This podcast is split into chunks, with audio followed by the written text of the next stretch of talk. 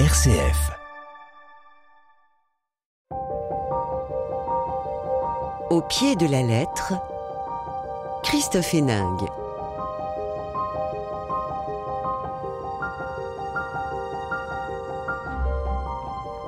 Au pied de la lettre, on parle littérature sur RCF et aujourd'hui on part en Italie avec deux romans qui nous font voyager dans le temps aussi. Parce que le temps, les conventions, l'histoire des villes italiennes nous entraînent dans des récits épiques.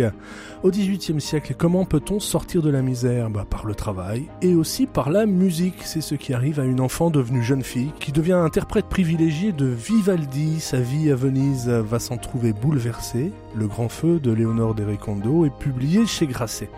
Et au XXe siècle, eh bien, il y a les puissants et les autres, mais la haute société désargentée a-t-elle encore les moyens de régner sur Rome? À travers le destin des femmes traversant le siècle, on découvre avec une pointe d'humour les règles désuètes d'un monde en perdition. Une histoire romaine de Louis-Philippe d'Alembert est publiée chez Sabine Vespizer. Allez, de Venise à Rome, on plonge dans l'histoire de l'Italie, c'est le thème du jour, c'est maintenant sur RCF. Au pied de la lettre, Christophe Héningue. Bonjour Léonore de Ricondo. Bonjour. Heureux de vous avoir au, au micro d'RCF. Vos précédents romans vous ont valu plusieurs prix distinction. Le Grand Feu, c'est le dixième autour de la musique, du violon, tout particulièrement. Tiens, tiens, vous êtes violoniste aussi avant de devenir écrivain. Euh, jouer du violon dans votre écriture, c'était une évidence ou un défi? C'était les deux. C'était le moment, en tout cas, après tous ces romans qui, qui, qui étaient allés ailleurs. C'était le, le moment d'écrire sur la musique. Et évidemment, écrire sur la musique, c'est tellement difficile, donc c'était un défi. Un défi, voilà, et que vous avez relevé. Bonjour euh, Louis-Philippe d'Alembert. Bonjour. Vous êtes écrivain, poète, essayiste, auteur d'une œuvre reconnue par de nombreux prix. Vous avez, vous allez nous entraîner à Rome, la ville éternelle que vous connaissez bien pour y avoir séjourné euh, plusieurs années, notamment comme pensionnaire euh, de la Villa Médicis. L'histoire que vous allez nous raconter, euh, on va y venir, elle met en scène des femmes durant le XXe siècle, mais à Rome, la ville est importante, ça ne pouvait pas se passer ailleurs. Ah non, pour moi c'était important. Ça faisait longtemps que j'avais en tête d'écrire un roman dont l'histoire se passerait à Rome. Il y avait eu des clins d'œil dans des livres précédents, et puis là le moment était arrivé. Je l'ai senti à travers euh, le personnage de la Contessa. Mhm. Une fois que j'ai eu ce personnage, et bien tout le reste a suivi naturellement. Quoi. Et puis vous nous en faites découvrir beaucoup d'aspects de, de cette vie, de cette vie romaine. Et puis euh, Stéphane Bataillon, le retour de l'instant poésie dans l'émission, dans l'émission euh, au pied de la lettre. Euh, ravi de vous, vous accueillir, Stéphane. Très heureux. Voilà, le retour. Vous allez nous proposer un auteur. on va partir aussi dans un autre pays, euh, dans le côté de la Perse, de l'Iran, avec une très belle anthologie de poésie féminine. eh ben, nous écouterons ça. euh, en fin d'émission, 1699, Hilaria pourrait très bien vivre dans sa famille à Venise, mais voici que ses parents ont de l'ambition pour elle, ce qui euh, le fait du coup l'envoyer à l'orphelinat, Léonore Descombes. Ah oui, quel étrange destin, non? Oui. Euh, oui, c'est surtout sa mère qui, euh, qui rêve pour sa fille d'un destin différent du sien. C'est-à-dire, elle, euh, il a, il y en a dans une famille de, de marchands d'étoffes, donc euh, une- la, la- la classe moyenne, je dirais euh, vénitienne, et, euh, et la, mère qui, elle, travaille dans la boutique, donc elle, s'occupe de, vendre ses métrages de, de tissus, a déjà eu cinq filles, plus trois sont mortes, euh, toutes bébés, et, et cette sixième qui va naître, elle a envie que qu'elle aille chanter juste à côté. Et juste à côté, c'est l'institut de l'institution de la Pietà qui accueillait en effet euh, des orphelines, en tout cas uniquement des filles, des orphelines, mais aussi des, euh, petites filles que, les parents ne pouvaient pas élever. Donc c'est pas le cas euh, d'Hilaria, mais dans cette institution, on leur apprenait, non seulement on les protégeait, on les élevait, on les instruisait, mais on leur apprenait aussi à jouer de la musique à un niveau exceptionnel. Ce qui fait qu'il y avait même des personnes, enfin des, des, des jeunes filles qui n'étaient pas Oui. dans l'établissement, mais qui venaient rien que pour ça, pour cet euh, enseignement. Rien que pour ça, oui, les familles très très riches, donc il y avait plein parce qu'il fallait. Donc c'est une institution, alors je veux le dire, qui est qui est républicaine. Euh, Venise est une république, donc ça, ça me semble important. Alors même si les règles sont un peu celles des couvents et que c'est, il y a un règlement hyper strict, elles vont à la messe et ces petites filles ne Oui. peuvent pas sortir aussi. C'est finalement une des, des règles beaucoup plus strictes que celles des couvents de l'époque, qui sont beaucoup plus ouverts, mais aussi parce que les les filles qui sont sont sont, sont, sont, sont enfants, donc on les, on les protège de, de, de l'extérieur. Elles ont aucun endroit où aller. Mais euh, donc c'est un mélange. Donc il y a des, des, orphelines, des petites filles qui sont placées, et puis euh, pour les familles très très riches, les familles patriciennes, les filles peuvent venir prendre des cours. Donc ils coûtent des fortunes parce que donc l'institution doit vivre. Il y a des centaines de elle filles qui vivent sur, sur donc elle s'appuie sur la ville, euh, sur sur les mécènes et sur ces cours pour les filles riches qui coûtent extrêmement cher et qui permettent le fonctionnement de, de cette institution où quand le roman se déroule là au tout début du XVIIIe siècle, il y a entre 800 et 900 petites filles. C'est énorme, c'est mmh. pas une cinquantaine, c'est vraiment avec euh, des personnages aussi bien bien typés. Il y a cette prieure qui, qui dirige cette maison ouais, hein, d'une ouais. main de maître, de ouais. maîtresse en tout cas. Et puis euh, il y a des figures un peu plus euh, discrètes comme comme Bianca. Expliquez-nous par exemple. Oui, je pense que ce qui m'intéressait dans, dans dans ce dans ce texte, outre le destin de, de cette petite fille qui va jouer du violon, et j'avais envie de parler du du violon parce que comme vous le disiez, je suis violoniste et je me suis spécialisée dans la musique baroque, donc c'est vraiment le cœur de mon travail euh, musical. J'avais envie de faire une sorte de, de, de de, mosaïque de portraits féminins, puisqu'il s'agit d'une institution de femmes, avec euh, la prieure, donc euh, qui au début du XVIIIe siècle à Venise a un très très très haut poste de pouvoir. Elle va siéger avec les avec les doges, donc euh, elle c'est une formidable institution pour elle. Peu de femmes ont accès à un tel un tel pouvoir, et donc il y a elle comme ça qui renonce à l'amour pour ce pouvoir-là, donc l'ambiguïté que ça peut générer chez elle. Il y a Bianca qui est donc la cousine, attention, la cousine de la mère d'Hilaria. donc, en tout cas, son rôle, son rôle, c'est d'être la, évidemment la, la, la gardienne, la gardienne du tour. Donc quand les, les, femmes vont déposer leur bébé, et elle se voilà, sent dans elle le tour à l'entrée, hein, le tour à l'entrée système qui, qui permet de ouais, faire passer des plats. C'est un peu un passe-plat. Un passe-plat, c'est un, place, un, un passe-bébé, on va dire. donc on, ça ressemble à un tonneau voilà. euh, qui est ouvert sur la rue pour pouvoir euh, euh, déposer l'enfant, le petit bébé, et qu'on tourne, que les mères tournent. Donc on peut plus prendre le bébé de l'extérieur, on ne peut l'accueillir que à l'intérieur de l'enceinte, et les, les, mères tirent une cloche pour, pour prévenir de la présence d'un enfant.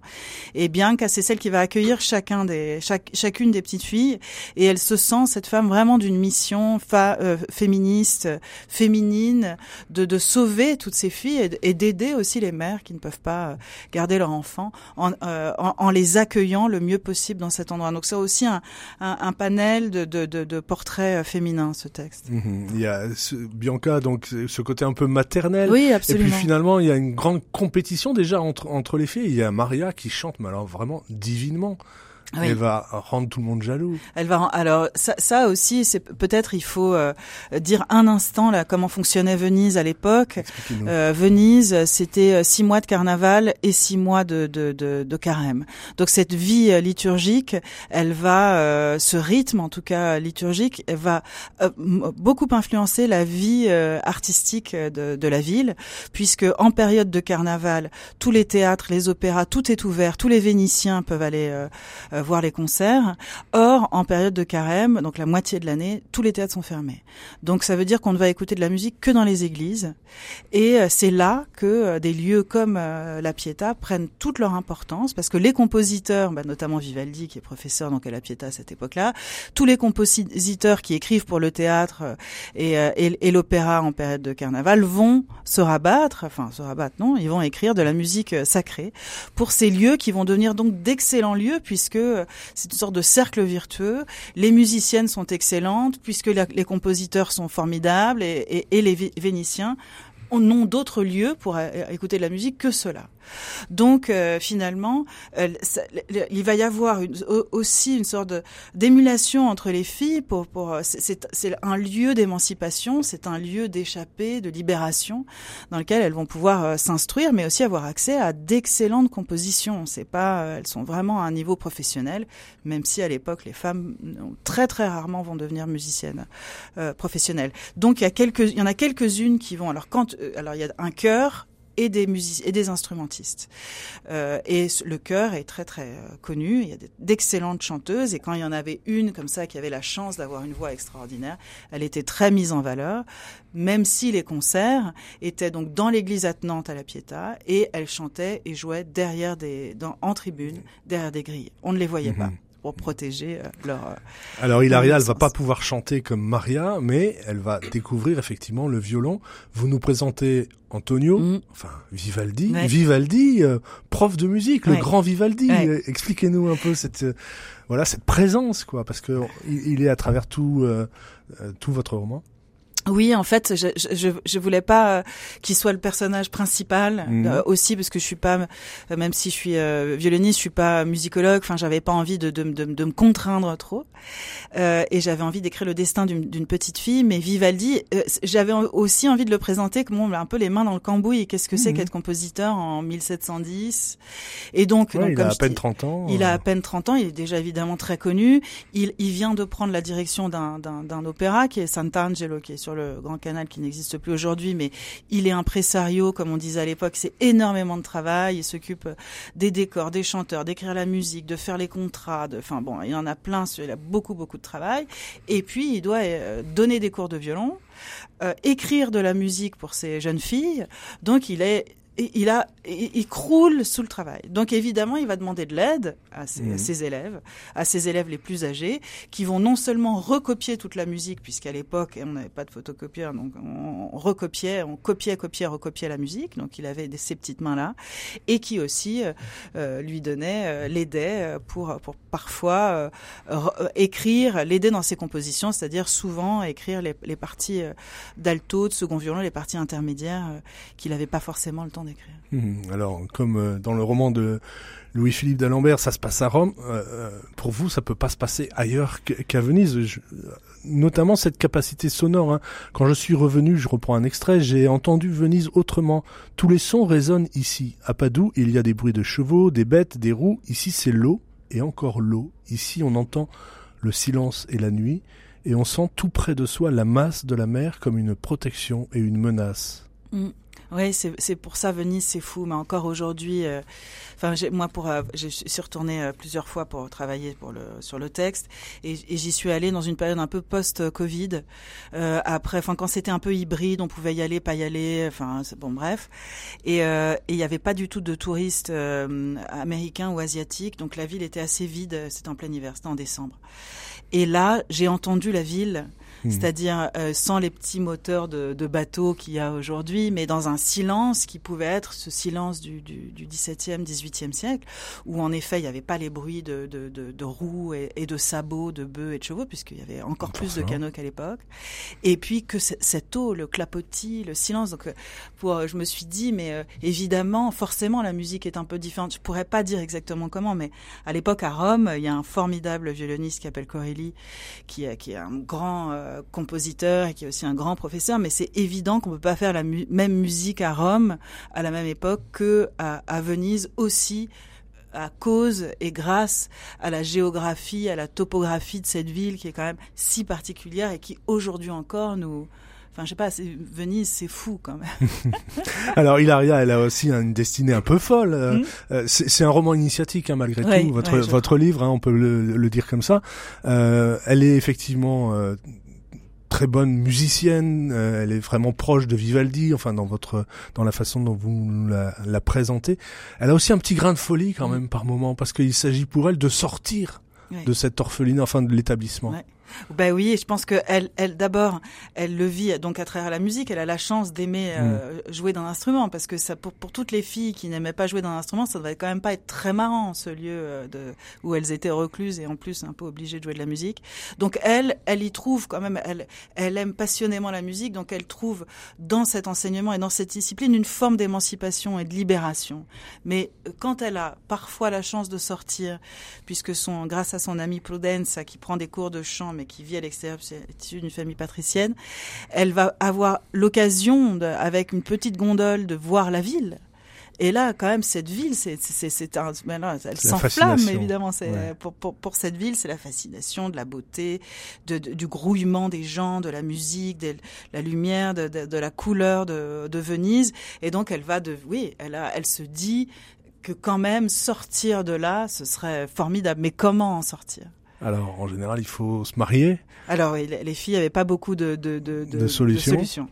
Donc, elle, euh, encore à cette époque-là, elles pouvaient soit se, soit se marier, euh, soit et donc certaines les, les, vraiment les plus douées d'entre elles pouvaient se marier avec un musicien et éventuellement faire une carrière de musicienne, mais c'était assez compliqué. Il fallait l'aval du mari, etc. Donc très peu vont le faire, même celles qui avaient beaucoup beaucoup de talent, ou alors entrer au couvent. Et, euh, et en sachant que les couvents euh, à Venise, à cette époque-là, étaient beaucoup plus ouverts, étaient beaucoup plus libres finalement que cette, euh, que cette institution. D'ailleurs, il y a une des profs de musique qui va entrer au couvent pour pouvoir justement en profiter un peu de, un, peu, de, liberté. alors là aussi, mais c'est comme avec Louis-Philippe d'Alembert, cette pression aussi des familles, des grandes familles. Allez, on, on va pas tout dire, mais il faut quand même parler de Paolo. Oui, Paolo, c'est l'amoureux. Il y a, y a un amoureux vénitien. L'amoureux transi. L'amoureux transi qui est un adolescent, parce que finalement, ce qui se passe dans ce livre, c'est un, c'est le premier amour adolescent, donc avec une forme d'idéalisme et d'exaltation folle. Lui, il est le, c'est le, le, frère de la meilleure amie d'Hilaria, et il va tomber fou amoureux d'elle sans lui dire d'abord, puisque de toute manière, elle, est coincée dans la Pietà. Et, euh, et il va, il va utiliser cet amour fou, son idéal, etc. Lui aussi pour, dans son désir de partir, il va utiliser cet amour comme une forme d'énergie extraordinaire pour imaginer euh, euh, ce, voyage qu'il rêve de faire dans les terres perdues euh, vénitiennes qui sont celles proches de la Grèce. Oui, et puis avec ces, ces grands idéal de la, la, famille. Oui, oui, bien sûr, de la hein, pression familiale, c'est-à-dire que l'un et l'autre, ils vivent, ils, se sentent obligés de vivre le, le rêve de leurs parents. Il a, il y a celui de sa mère qui projetait euh, une vie musicienne pour elle et son désir de s'émanciper à travers l'art. Et euh, pour euh, pour Paolo, le fait que son père décédé et son grand-père valorisaient tellement le courage de la grande Venise qui, est sur le déclin à cette période-là, qu'il se sent obligé de partir reconquérir des territoires qui n'existent plus. Louis-Philippe d'Alembert, vous avez lu le, Grand Feu. Qu'est-ce que vous avez découvert, retenu? Ah ben, j'ai découvert beaucoup de choses. D'abord, j'ai adoré. J'ai redécouvert Venise. J'ai découvert euh, toute la musique de l'époque et tout. Antonio Vivaldi, par exemple. Justement, j'en parlais avec Léonore. Euh, il y a un écrivain cubain qui s'appelle Alejo Carpentier qui avait écrit un roman concert baroque euh, où on retrouve Vivaldi, Scarlatti, Handel, justement à, à la Pietà, à l'Hospedale de la Pietà, où, ils vont euh, improviser une musique avec un esclave cubain. Donc euh, non, c'est un roman que j'ai beaucoup aimé, c'est un roman initiatique, c'est aussi une histoire presque un amour impossible entre ce, ce, ce jeune Paolo. et Paolo et puis Hilaria. Euh, je ne vais pas spoiler comme on dit en bon français. non, ne, mais c'est pas comment quelque chose. Ça se termine. il y a cette flamme, euh, comme on dit des deux. Mais c'est vrai que euh, Paolo lui avait quand même une petite initiation amoureuse euh, et, contrairement à, à oui donc tout à fait on va dire. voilà, je, je, reprends aussi euh, Léonore de Ricondo dans mon livre. Euh, justement, il y a ce travail de la musique, les répétitions, et ça, on a l'impression qu'il y a du vécu là quand même, hein, malgré tout. En répétition, quand son corps parfaitement aligné avec son âme, sans aucune tension, dans une joie profonde, parvient à jouer. Quand l'onde circule lentement, elle se dit j'y suis, je deviens la respiration du monde. Mm. Oui, c'est cet alignement qu'il y a parfois entre le corps, l'esprit et l'âme. Quand on est sur scène, c'est rare, mais ça arrive et on a l'impression d'entrer dans une sorte de grande respiration, la respiration du monde. Et je pense que ça nous arrive aussi euh, comme euh, auditeurs. Parfois, on, en est, on est dans des concerts ou, enfin, enfin, je dirais plutôt pour la, tout, tout l'art de la scène, que ce soit un ballet ou le théâtre. Parfois, on a l'impression que quelque chose est juste là, à sa place et on entre ensemble dans cette communion parce que le théâtre c'est quand même mmh. communier tous ensemble euh, dans, dans une sorte de brèche temporelle et qui est celle sûrement, je sais pas, cosmique de toutes les musiques qui ont été jouées. Enfin, je... en tout cas, euh, là, il se passe euh, quelque chose. Mhm. Ça n'arrive.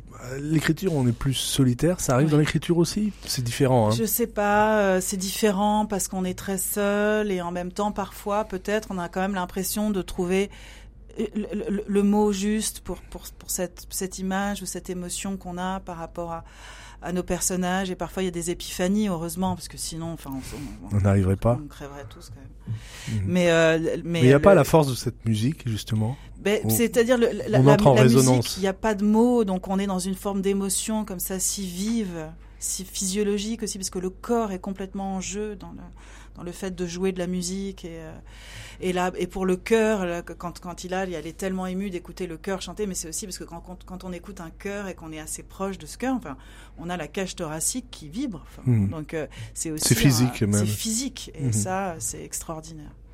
Stéphane Bataillon, vous n'avez pas lu les deux romans d'aujourd'hui, mais qu'est-ce que ça vous inspire ce, ce oui, cet échange? ça, ça, me parle beaucoup, effectivement, ce, cet, cet alignement, cette respiration qu'on a par le poème, par, le, par les mots, par... Euh, c'est peut-être ce qu'on recherche tous, en fait, hein, accéder à ça, quelles que soient les, les époques et les pays. Mm-hmm. L'honneur de Récon, vous voulez bien nous lire un, un passage de, de, votre roman, justement, euh, quand il s'agit de jouer euh, du violon? Hilaria migre, elle compose. Croire qu'elle puise son inspiration dans ce qu'elle a appris est une erreur. Non, elle a volé chaque note lors de ses échappées. Elle s'est emparée de la tonalité du vent sur son visage en allant à la Giudecca, de l'eau sur ses jambes quand elle a plongé dans le canal, de l'aube plombée du mois d'août, du chant de la mouette qui déchire le ciel, de la flamme qui la brûle tout entière quand la pensée de partir au loin s'empare d'elle. Elle devient alors ce paysage imaginaire, celui ourdi à plat sur la table, plume à la main, tableau extravagant, fresque de couleurs vives, ciel radieux, épais, qui s'accroche au toit, au campanile, lapis mystérieux, une couleur en héritage, cachée dans un ourlet de robe, un certain bleu.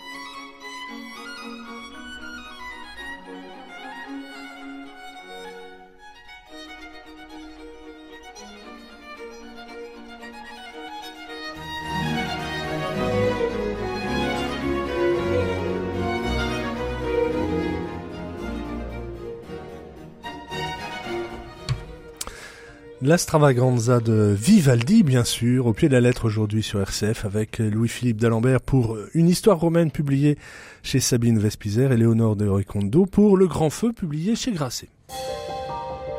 Au pied de la lettre, RCF. Louis-Philippe d'Alembert, alors avec trois générations, on va balayer le XXe siècle à Rome, plein de rebondissements, une histoire euh, par le petit bout de la lorgnette, par euh, l'histoire de deux familles qui va croiser la grande histoire.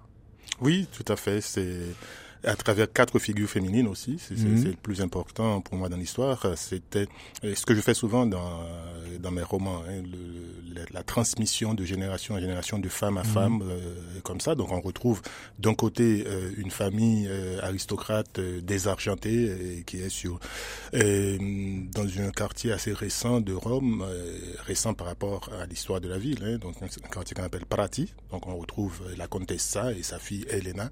Et cette comtessa euh, n'a qu'une obsession, c'est de finir par marier, bien marier si possible. Il hmm, faut garder son rang. Hein. Pour essayer de garder son rang. Euh, il faut dire aussi, donc, elle est aristocrate, mais très catholique. Et pratiquante, elle va à la messe tous les jours, elle suit la messe en, latin, et, surtout, elle a quatre garçons et une fille. Et les quatre garçons, donc, Vittorio Emanuele Fernando Gennaro, c'est les quatre prénoms du roi et d'Italie. Et quand euh, la fille naît, euh, elle s'apprête à l'appeler Maria, et là, le mari se rend compte que mais ce sont les prénoms du roi. Il a dit non, non, non, ça fait trop. donc on, va changer. Donc elle l'appelait Elena. Elena, alors ça c'est la première famille. C'est l'autre famille. L'autre famille. se retrouve de l'autre côté du Tibre, c'est important. Oui, c'est important parce que ils sont dans un, un quartier qui, qui, est beaucoup plus ancien, donc à la Via Giulia, et qui n'est pas trop loin.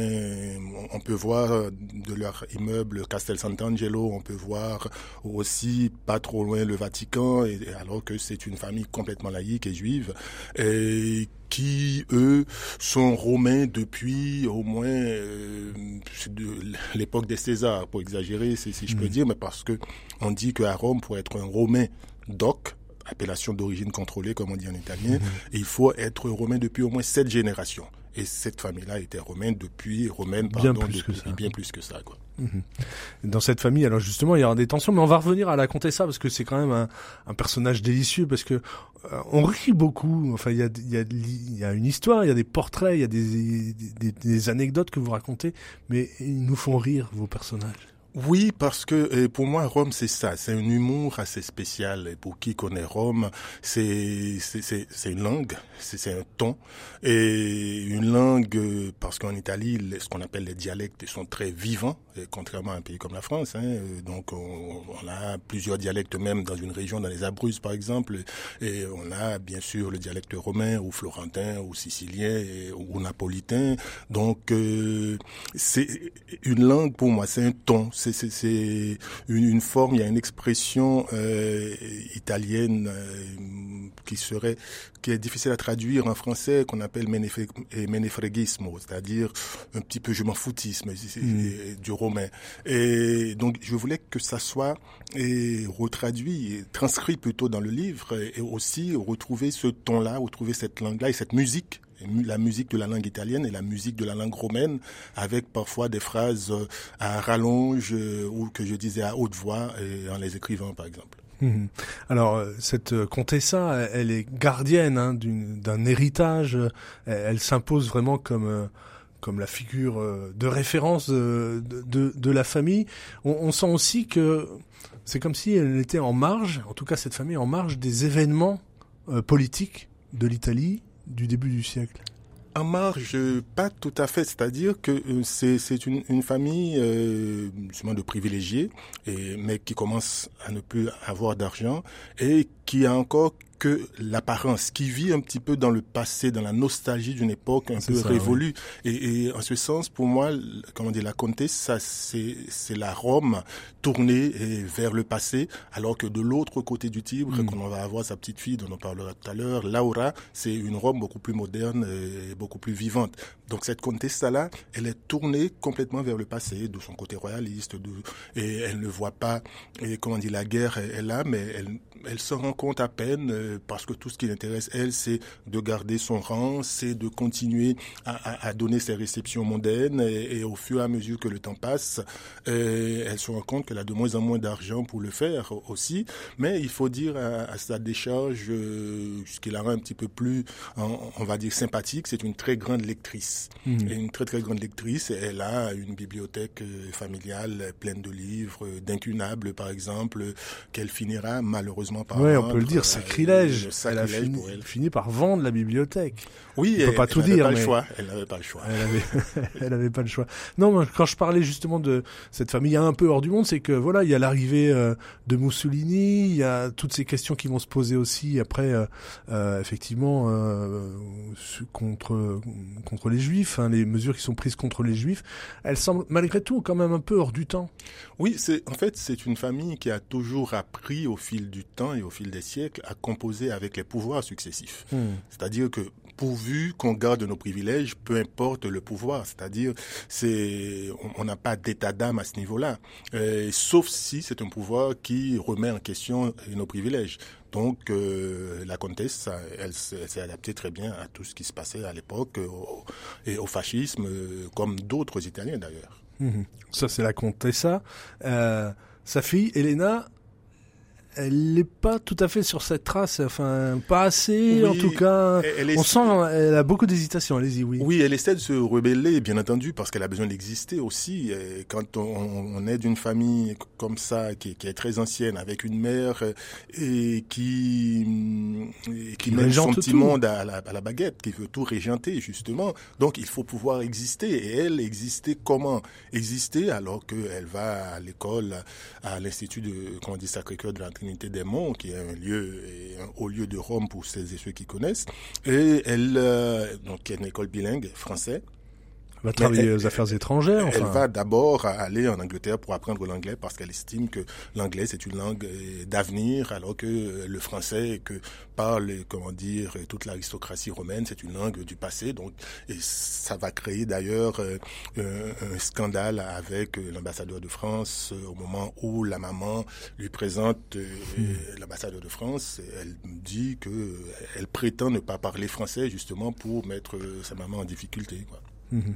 Alors euh, après, il y a, y a une jonction qui va se faire entre ces deux familles par un homme. C'est Giuseppe. Giuseppe, c'est c'est un- une rencontre euh, inattendue. Et parce que on a bien entendu voulu marier euh, de force pratiquement Elena. Et parce Plusieurs que fois. toutes ses amies, d'ailleurs, qui ont 21, 22 ans, sont ou déjà mariées ou euh, fiancées. Il y en a même qui à 22 ans ont, ont- ont déjà des enfants. Donc euh, elle est un petit peu le mouton noir, on va dire, de, de, de- de ce cercle fermé où euh, La fille faut- unique. oui, qui- il faut qu'elle se marie. Et finalement, le hasard fait bien les choses. Elle va à la plage, à une centaine de kilomètres de Rome, dans une petite ville balnéaire qui s'appelle Sabaudia. Et puis, donc là, elle tombe sur Giuseppe. Et, bon, euh, ils, vont tomber très vite amoureux, l'un de l'autre. Et là, ça va créer toute une histoire euh, parce que d'une part, euh, il est juif, même s'il est laïque, il, ne va pas du tout ou presque pas du tout à la synagogue et, puis surtout c'est un type libéral qui est amoureux fou de jazz et qui, qui ne vit pas du même côté en fait idéologique que, que la Contessa. Mais comme c'est un bon parti, la Contessa va accepter. Oui, puis il est de bonne ce- composition aussi. Hein. il est de bonne composition, il va accepter, grâce euh, d'ailleurs à ce qu'il avait vécu enfant pendant euh, la Seconde Guerre mondiale, il va accepter et, de se convertir pour se marier. Et la mère, euh, la comtesse, euh, voulait absolument que le mariage se passe pendant l'été pour que sa fille puisse euh, et donner à voir la belle robe de mariée avec une traîne de 6 mètres et tout.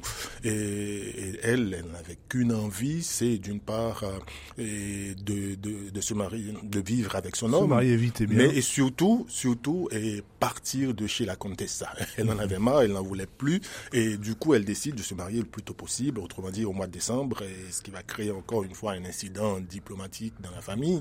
Et elle menace euh, d'aller vivre en concubinage à ce moment-là, et la mère est obligée de céder que le mariage euh, va se faire au mois de décembre. En, en bonne catholique, elle ne peut pas supporter euh, cette situation. Et alors euh, là aussi, euh, elle passe de d'autres dans, dans l'autre famille, Elena, euh, avec Giuseppe. Et là, il y a aussi tout un monde. Ah oui, la grand-tante. Oui. Il y a tout Allez-y. un monde, il y a, il y a tout un monde euh, parce que c'est c'est un monde euh, comment dire qui n'a pas vécu la guerre de la même façon. Mm. Donc euh, Giuseppe qui est né en 1930 euh, va connaître ce qu'on appelait à l'époque en, en Italie les lois raciales de 1943 et donc euh, la famille pendant un moment va se réfugier. et va être va trouver refuge d'abord à l'hôpital Fatebene Fratelli qui se trouve euh, sur l'île Tibérine ce qui est au cœur de Rome, il y avait un petit réseau de résistants qui qui s'était comment dire qui, était en place sur sur l'île avec des médecins, un fait historique avéré, qui avaient inventé une maladie qui s'appelle le syndrome K. Et le syndrome K, euh, c'était la première lettre du prénom du chef de la Gestapo, euh, qui s'appelait Kapler, et du chef de la Luftwaffe qui s'appelle Kesselring. Donc ils ont inventé une maladie imaginaire qui Très apparemment contagieuse. très contagieuse, rend aveugle, on meurt dans d'atroces souffrances, etc. Mais ça permettait, ça leur permettait en fait, de sauver des gens, des résistants, des déserteurs de l'armée allemande, des juifs, des homosexuels, et ainsi de suite. Donc, de, et sauver un certain nombre de personnes. Et ils ont poussé la chose jusqu'au bout en faisant des fiches d'admission et même quand les gens sont exfiltrés au bout d'une, deux semaines, de créer des fiches de décès. Et donc ces gens sont mmh. officiellement morts et pour qu'ils ne puissent pas être euh, recherchés par la suite. Et Giuseppe, sa famille, tante Rachel euh, vont se retrouver dans, à l'hôpital et puis vont pouvoir être sauvés de, de ce fait-là. Et euh, la tante Rachel, elle, donc c'est elle, le personnage un peu haut en couleur, et elle s'en est souvenue. Et, comme elle a vécu la guerre, comme beaucoup de gens qui ont vécu la guerre, elle n'aime qu'une chose, et c'est déjà elle reste chez elle, elle ne sort plus de chez elle depuis que ses deux sœurs sont mortes et elle passe son temps à jouer euh, comment dire de la musique euh, du, piano et puis euh, à caresser le, chat Pushkin un chat paresseux qui est sur ses mhm. jambes à longueur de journée et puis à manger à faire manger les autres, à donner à manger aux autres, à nourrir les autres. Ça, c'est vraiment sa marotte. Elle prend du poids, mais elle reste là, elle ne sort pas. Elle ne sort pas de l'immeuble, mais elle sait tout ce qui se passe dans l'immeuble et tout ce qui se passe dans la ville parce que elle lit, parce qu'elle écoute euh, comment dire la radio, et puis il y a un concierge euh, mhm. libéraux qui vient lui raconter un petit peu tout ce qui se tout passe. Ce qui se passe dans la rue, au moins. Il fait quasiment partie de la famille, hein, d'ailleurs. Ah oui, euh, bon. pratiquement. oui, et puis alors donc, il y aura euh, la naissance de Laura. Il y aura, comment dire, la naissance de Laura. Et Laura qui naît, donc elle se retrouve euh, avec ces deux branches familiales, hein, donc entre d'un côté la comtesse et sèche comme une trique, mais qui n'aime pas les effusions, qui est quelqu'un qui est très, hum, comment dire, euh, réservé, très pudique. Et puis, de l'autre côté, Tante Rachel, sa grand-tante, qui, elle, est une espèce de matrone, qui, qui pelote toujours les gens, qui les caresse, qui, qui la prend, qui prend les enfants sur ses genoux, qui leur donne des bonbons, qui, etc. Mm. C'est deux mondes complètement différents, et, mais deux mondes où ces deux femmes, quand même, sont très, très présentes.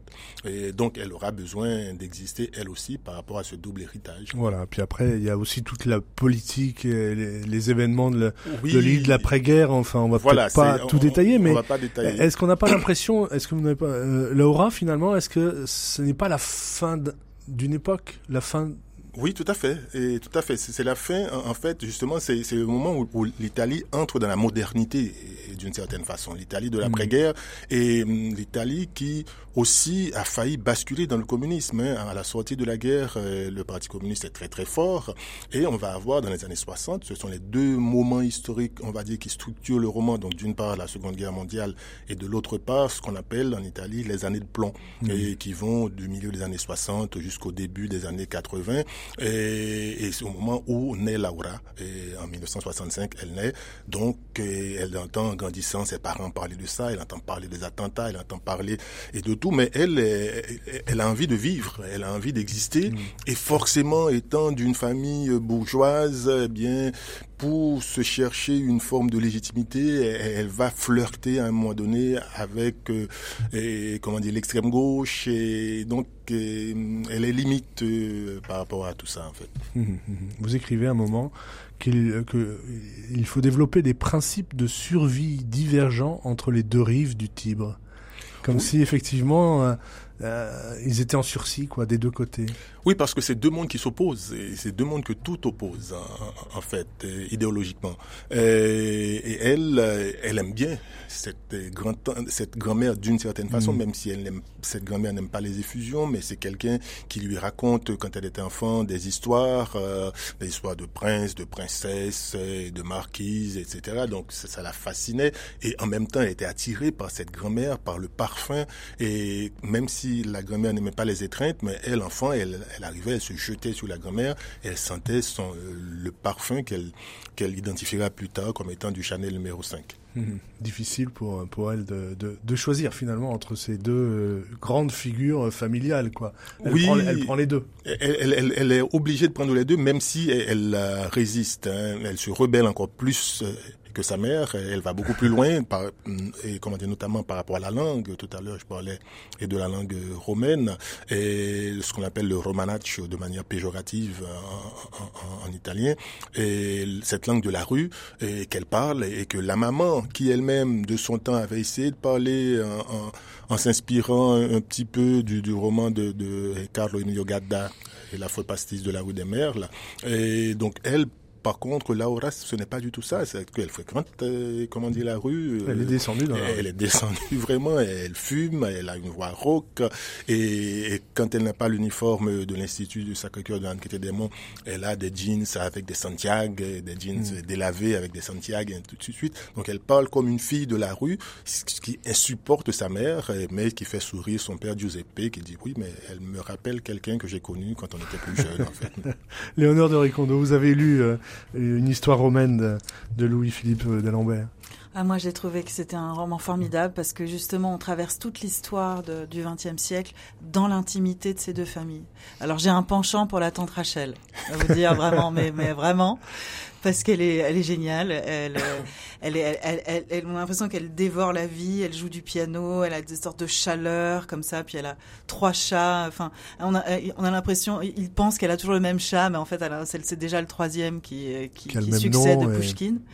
Non, ça c'est. Et puis il y a une sorte de, il y a une tendresse dans, dans, dans la dans la langue, une tendresse de, de de, que, que Louis-Philippe utilise dans, dans, dans l'écriture, de, de, de, cet humour comme ça, mais c'est pas, c'est jamais un, un, un, humour qui juge. Il, il, est tendre avec tous ces personnages et, euh, et ces lignées de, de, femmes qui font euh, la vie intime de Rome et qui sont elles-mêmes traversées par, par, par, la grande histoire. Mmh. Et euh, magnifique, euh, magnifique roman. Mmh. Euh, on a l'impression aussi que finalement Laura, elle a un héritage qui est trop lourd oui, c'est un héritage lourd, mais comme pour tout le monde, j'ai envie de dire, euh, elle, elle, doit euh, se construire, elle doit faire mm. sa vie, elle, elle finira, elle, elle, finira par y arriver d'une certaine façon. Mais on se construit en, en, en prenant et en, en rejetant, aussi. une partie de comment dire de ce qu'on nous a donné, de ce que la famille nous a donné. Ce n'est jamais évident pour la famille, ce n'est jamais évident pour les parents surtout. Et quand ça hum, vraiment devient très tendu avec sa mère Elena, et Elena lui dit oui mais t'es une petite bourgeoise ingrate, et, mais en fait elle a besoin d'exister. Mhm. Voilà. Ça se passe à Rome, ça pourrait peut-être se passer ailleurs, mais pas pas aussi bien. En tout cas, pas de façon aussi aussi drôle. Euh, vous voulez bien, euh, Louis-Philippe euh, d'Alembert, nous lire un passage de histoire, une histoire romaine. On vous écoute. Donc c'est un extrait qui, parce que le roman est composé en trois parties, il y a cette partie, la dernière, qui est le personnage de Laura.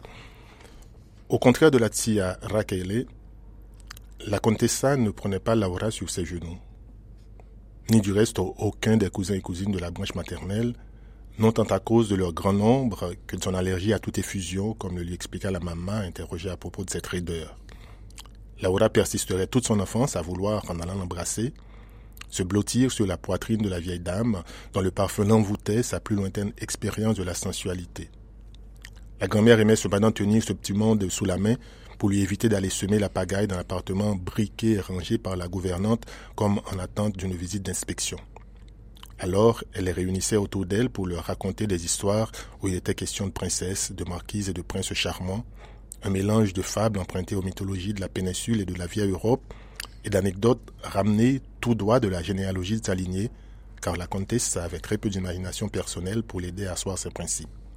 Celle-ci n'en excitait pas moins Laura, qui en redemandait à chacune de leurs rencontres, où ses sœurs et frères, ses cousins et cousines ne se pressaient pas, si bien qu'elle s'y retrouvait souvent seule, comme chez la Tia, à amasser les trésors des origines familiales.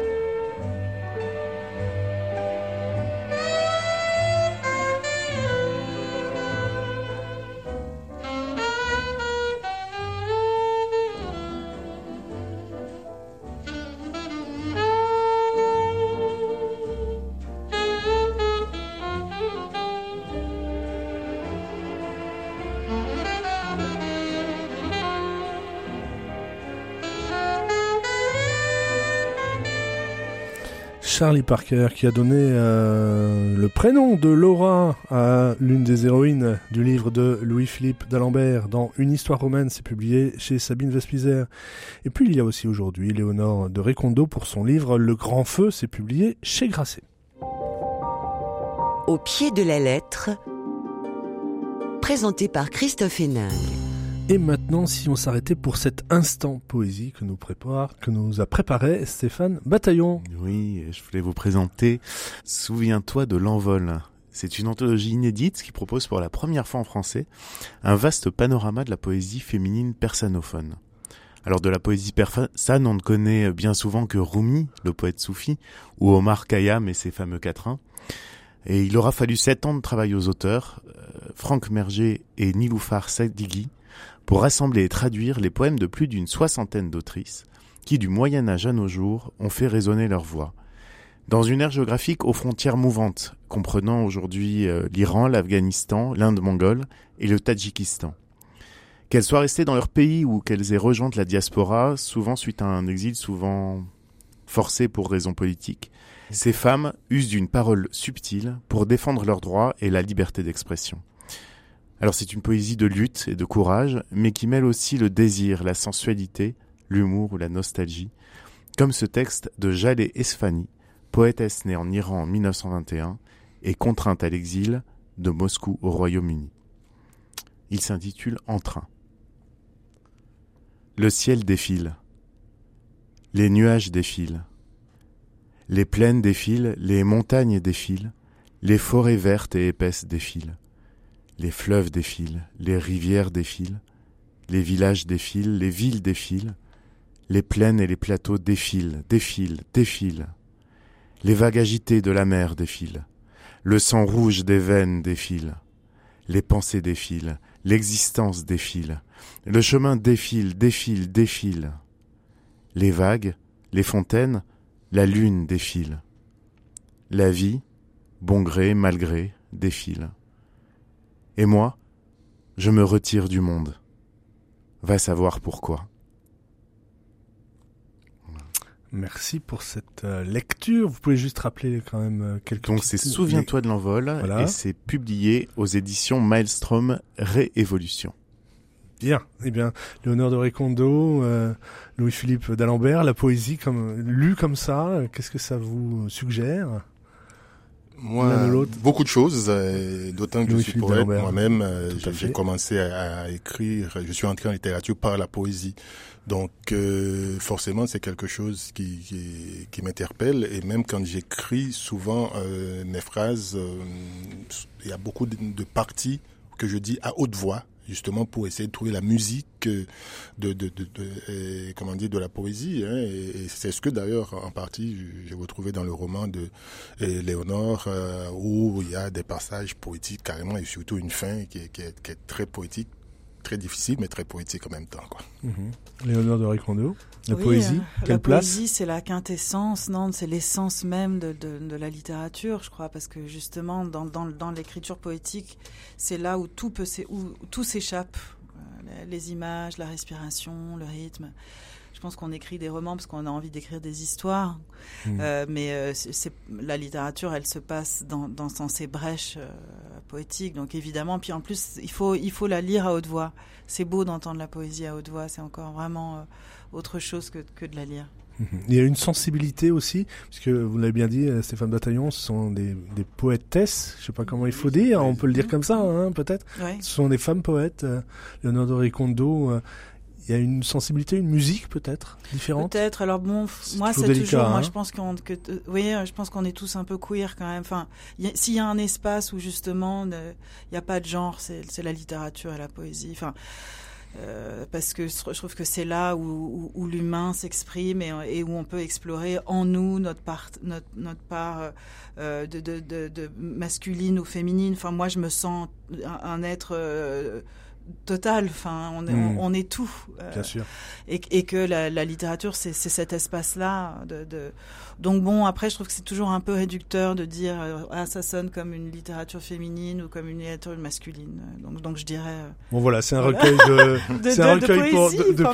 poésie euh, écrite par des femmes, mais euh, Alors qui souvent Ah était, hélas, contrainte, hein, euh, une parole euh, empêchée. Oui, Alors, bien c'est sûr, peut-être autre ça, chose, c'est- ça. Ça, Voilà. c'est très bien. Là, c'est politique. ont, Voilà. Mais euh, de, de- de ce qu'on en entend, euh, je sais pas. Ça aussi, peut-être euh, Louis-Philippe d'Alembert, euh, euh, vous êtes écrivain haïtien. Là, on parle aussi de, femmes qui sont dans des régions difficiles. Est-ce que la poésie, c'est de l'ordre, ça peut être de l'ordre du combat?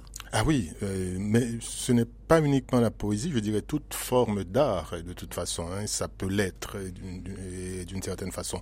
Moi, il se trouve que je suis né et j'ai grandi sous une dictature et forcément, les premières les premiers poèmes euh, qui m'ont intéressé, c'était des poèmes entre guillemets engagés ou c'était des, des poèmes de résistance. Et là, ce n'était pas forcément des poèmes écrits ou par des hommes, par des femmes. Je, je n'en tenais pas compte. Ce qui, ce qui m'importait, c'était ce que ces poèmes-là disaient et ce que ces poèmes-là m'invitaient quelque part à, à refuser. euh, Donc pour moi, la poésie peut être une poésie de combat et la littérature, quelle qu'elle soit, ou la ou l'art en général, moyennant, et qu'on fasse attention à ne pas s'enfermer dedans, à ne pas s'enfermer, j'ai envie de dire, euh, dans l'époque dans laquelle on vit. Parce que je crois que le rêve secret et, ou parfois avoué de tout artiste, de tout écrivaine ou écrivain, c'est euh, d'échapper à son temps. C'est-à-dire que Mm. d'aller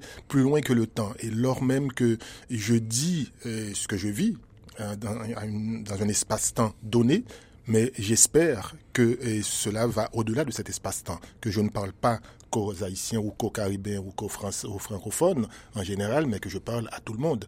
Et ce n'est pas par hasard dans mon roman qu'il y a, euh, comment dire, le Chapouchkin ou que le, euh, le personnage de Tia Raquel est, est- est- est fasciné et Laura aussi par la littérature la russe. littérature russe, Moi, j'ai découvert la grande littérature euh, dans mon adolescence, euh, 13-14 ans, à travers ces grands écrivains russes, à travers Tolstoï, Dostoïevski, comment dire, Nabokov. Ce n'était ni la littérature française, ni la littérature haïtienne, ni même la littérature hispano-américaine que je découvrirai plus tard, qui est juste à côté de moi. Donc Mhm. c'était à travers la littérature russe. Donc pour moi, on doit pouvoir aussi échapper à l'espace et au temps. Mhm.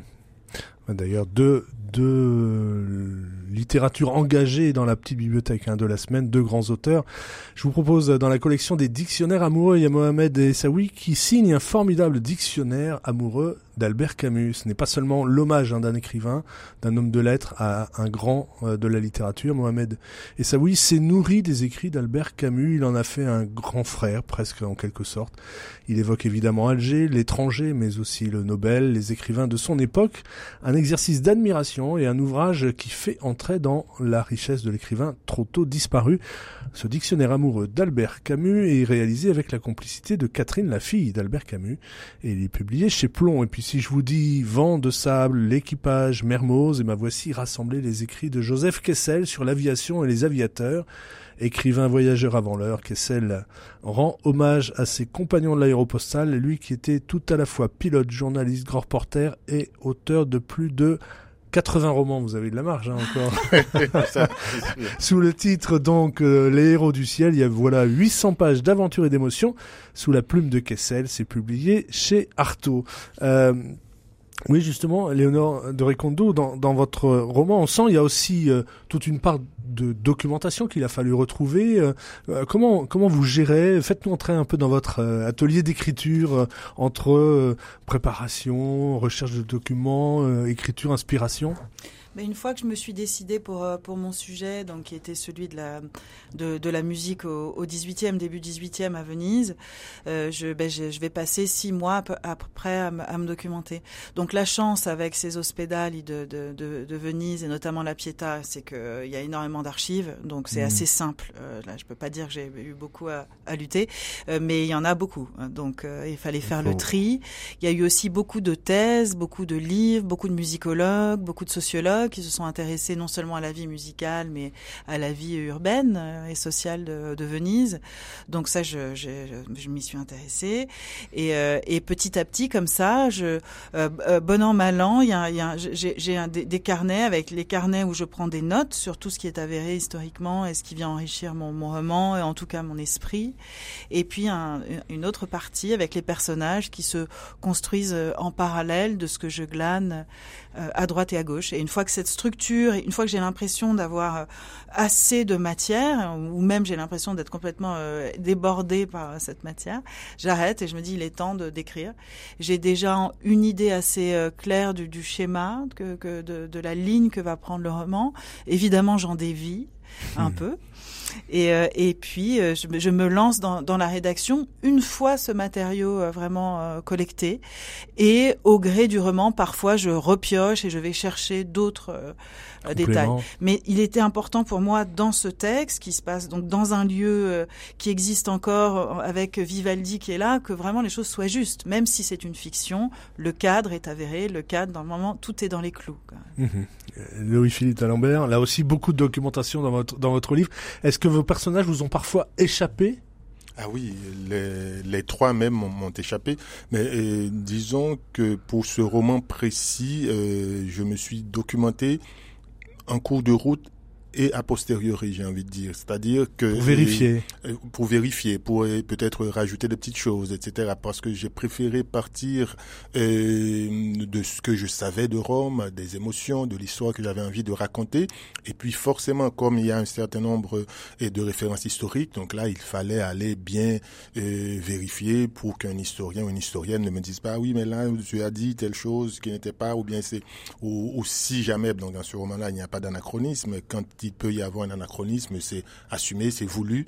Et, là, vraiment, je suis parti de, toute cette atmosphère euh, de Rome que je connaissais, dans, dans laquelle j'ai baigné pendant longtemps, pour pouvoir écrire le roman. Et en cours de route, encore une fois, j'ai pioché ici et là pour, pour confirmer ce que je savais déjà. Quoi. Hmm, et puis vous jouez un peu avec le lecteur hein, parfois en disant ah non mais là on, verra plus tard, on en reparlera, c'est pas c'est trop tôt, c'est pas le moment. Voilà, donc on se, on se laisse prendre au piège. Je dis bon bah on va continuer, il nous cache quelque chose, on va essayer de savoir. Euh, euh, on arrive au terme de l'émission peut-être? Vous avez travaillé en musique ou pas? Sinon un petit euh, conseil de musique? Non, pas, vraiment. Moi j'ai enfin ou après, mais en, non. Ah, avant, je le faisais, mais, mais, maintenant, et pour ce roman, étant donné qu'il y a beaucoup de références musicales et cinématographiques, et je les écoutais quand je faisais des pauses, ou bien je revoyais les films quand je faisais des pauses. Et à ce moment-là, c'était important pour moi, donc euh, dans la musique de Charlie Parker que vous avez cité, et tant d'autres chansons engagées des années 70 à Rome, par exemple. C'est vrai qu'il y a de la musique dans, dans, dans chacun de vos romans. Euh, ben merci pour euh, ce, ce, partage, ces histoires. Je rappelle les titres de vos ouvrages, Le Grand Feu, euh, Léonore de Recondo, c'est publié chez Grasset. Une histoire romaine, Louis-Philippe euh, d'Alembert, c'est chez Sabine Vespizer. Le côté poésie, on va rappeler donc... Chez Maelstrom Réévolution, Souviens-toi de l'envol, voix féminine de la poésie persanophone. Et merci à Pierre-Henri Paget à la réalisation. Puis là, c'est fini pour aujourd'hui, on se retrouve la semaine prochaine.